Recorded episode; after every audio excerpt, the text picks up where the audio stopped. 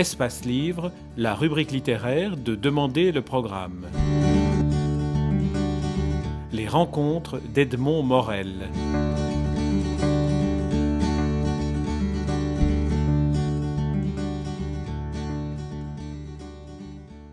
Alors j'aimerais qu'on évoque un peu la personnalité de Charles, parce que le portrait que vous en faites était aussi un portrait qui, à travers l'écriture par rapport à l'image photographique ou télévisée qu'on en a, donne finalement l'image d'un homme rustre, euh, un paysan, un rural. Il, n'est pas sorti de l'imagerie de l'Angleterre rurale que l'on peut avoir au XIXe siècle. Le prince Charles est un personnage complexe. C'est deux visages qui ne montent jamais de la même façon, un peu comme un aigle qui a un aigle à deux visages. Euh, d'un côté, il y a le progressiste. C'est le premier qui a œuvré pour l'ouverture des régiments royaux aux minorités raciales. C'est le premier, depuis, il y, a, eu le cas de 1936, le, prince de Galles à l'époque futur Édouard VIII, euh, qui a abdiqué, mais qui s'était inquiété des divisions sociales dans le pays. Édouard VIII, c'était déjà les mineurs au pays de Galles en 1936 avec la crise. Le prince Charles, lui, c'est la grève des mineurs et, les émeutes de Liverpool. Et il dit, je ne veux pas régner sur un pays divisé.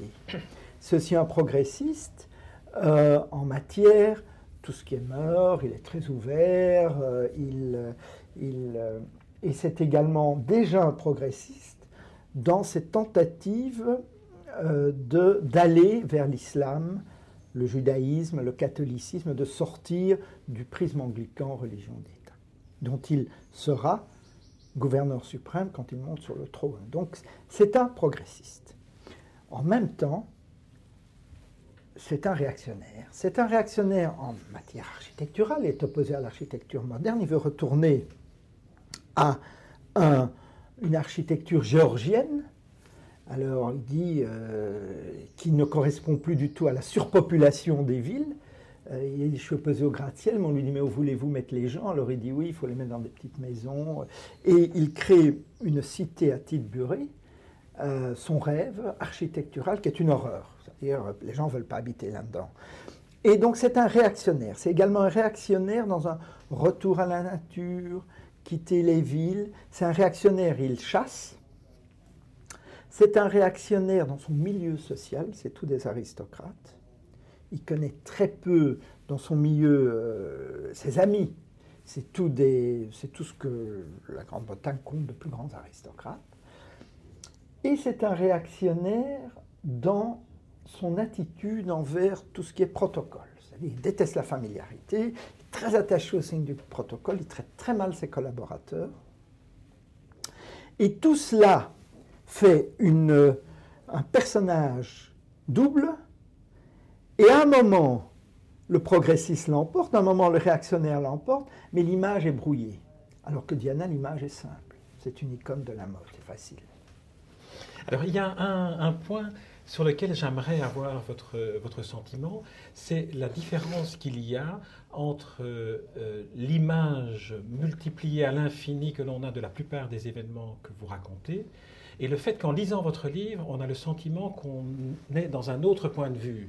Alors, j'ai essayé de déterminer quel était le point de vue dans lequel j'avais le sentiment de me trouver qui est celui du spectateur d'un spectacle au théâtre du Globe, et que vous seriez un peu comme Shakespeare en train d'essayer d'extirper des personnages, ce qui fait l'essentiel de leur personnalité, en les remettant en scène dans des situations qui deviennent dramatiques.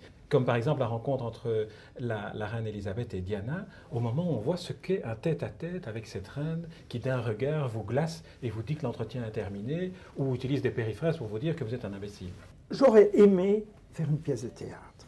J'aurais aimé faire ce que Morgan a fait avec The Queen, c'est-à-dire un scénario de film dans The Queen. Le problème, c'est que ça se passe sur 34 ans. Est un problème de source. Autant la période que The Queen couvre, la semaine entre la mort de Diana et son enterrement, est totalement couverte par la presse, surcouverte, à la nausée, autant la période qui va de la rencontre entre Charles et Camilla et le, euh, le remariage de 2005 et la situation actuelle, il y a des tas de points noirs. On ne sait pas ce qui se passe. Ceux qui savent ne parlent pas, ceux qui parlent ne savent pas. C'est la règle de la royauté britannique. Comment je m'y suis pris? J'ai essayé de d'écrire certains dialogues d'après ce qui était connu. On connaît quand même beaucoup de choses par la presse populaire, puisqu'elle elle paye les valets, les chambrières, et très cher pour obtenir tous euh, les, les secrets d'alcôve, première chose. Deuxièmement, je me suis servi de ma connaissance de la société britannique en plus de 20 ans de correspondance, à la fois pour le monde et pour le soir, et surtout des milieux aristocratiques que je connais via la finance, puisque je suis chroniqueur financier. Et en étant chroniqueur financier, j'ai rencontré beaucoup de gens qui connaissent Charles, qui connaissaient Diana et qui connaissaient Camilla. Des gens qui partagent leur temps entre la City, donc la place financière, et tout ce monde de manoirs, ce qu'on appelle les chasses, la, la province conservatrice britannique, euh, le centre de l'Angleterre, et ce mode de vie qui est quand même particulier. Donc c'est ces sources qui ont servi à recréer certains euh, dialogues, mais il était impossible de faire une pièce de théâtre à cause, de la à cause des, points noirs, des questions qu'on pourra pas connaître, puisqu'aujourd'hui, même la rencontre entre Charles et Camilla au terrain de polo, il démente. Le palais, été les voir, puisque ce fait que, euh, avant ce livre, j'ai écrit la première biographie en français de la reine Elisabeth II, la dernière reine biographie quasi autorisée. Le palais m'a ouvert toutes les portes. J'ai rencontré les dames de compagnie, les anciens valets, été en voyage officiel avec elles, j'étais embedded, donc euh, euh, faisant partie de la suite et non pas des journalistes qui accrédités. Euh, ils m'ont ouvert toutes les portes. Rencontré le roi Constantin de Grèce, le duc d'Édimbourg, le prince Andrew et d'autres. Là, avec un titre comme Ménage à trois, c'était impossible. Parce qu'une chape de plomb s'est abattue après le mariage de 2005. Le palais ne veut plus parler de ce qui s'est passé avant 2005. Et la thèse, la, stratégie de communication est très claire, c'est l'action caritative du prince Charles, là il en parle autant que vous voulez, ad nauseam, et la duchesse de Cornouailles, Camilla, en soutien de son époux. Et c'est tout. Donc, avec tout cela, j'ai réussi à créer certains dialogues, mais pas suffisamment pour euh, faire une pièce de théâtre crédible. Mais j'aurais bien aimé le faire. C'est peut-être la faiblesse du livre.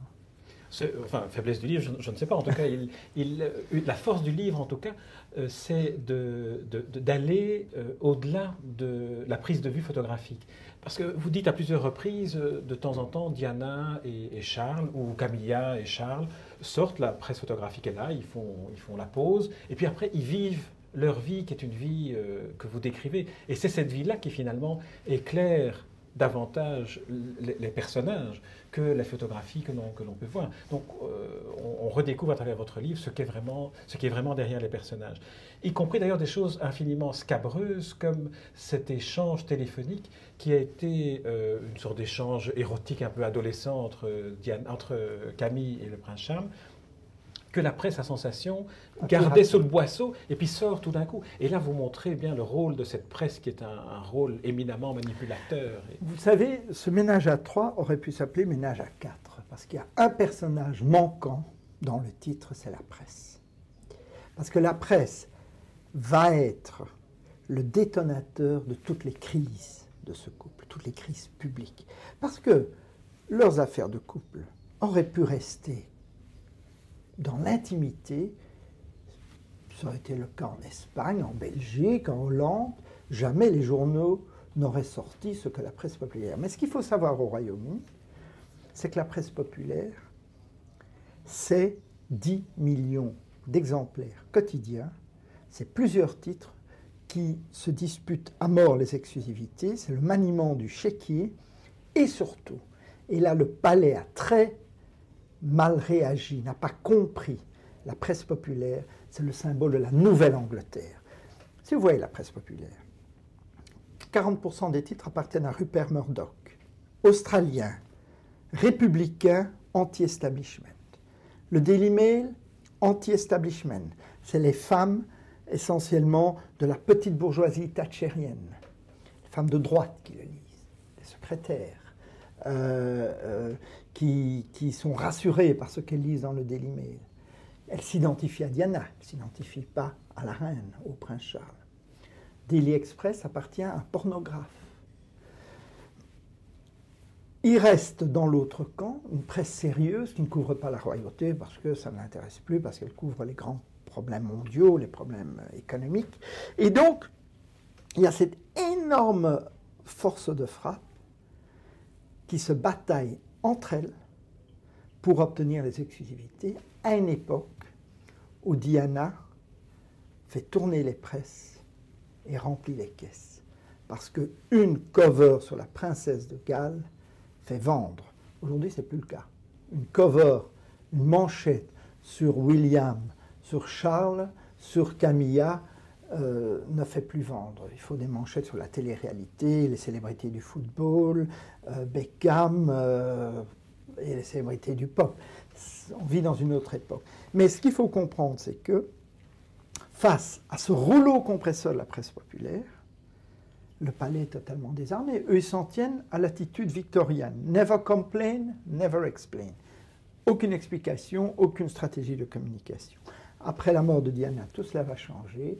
Et par exemple, le prince Charles prend comme directeur de la communication euh, pour reconquérir l'opinion un spécialiste, Marc Bolland, qui sera remplacé par un autre qui, lui, vient de Manchester United, ancien journaliste du Financial Times, euh, spécialiste de la communication. Donc ils se professionnalisent et ça va leur permettre de reconquérir cette presse populaire.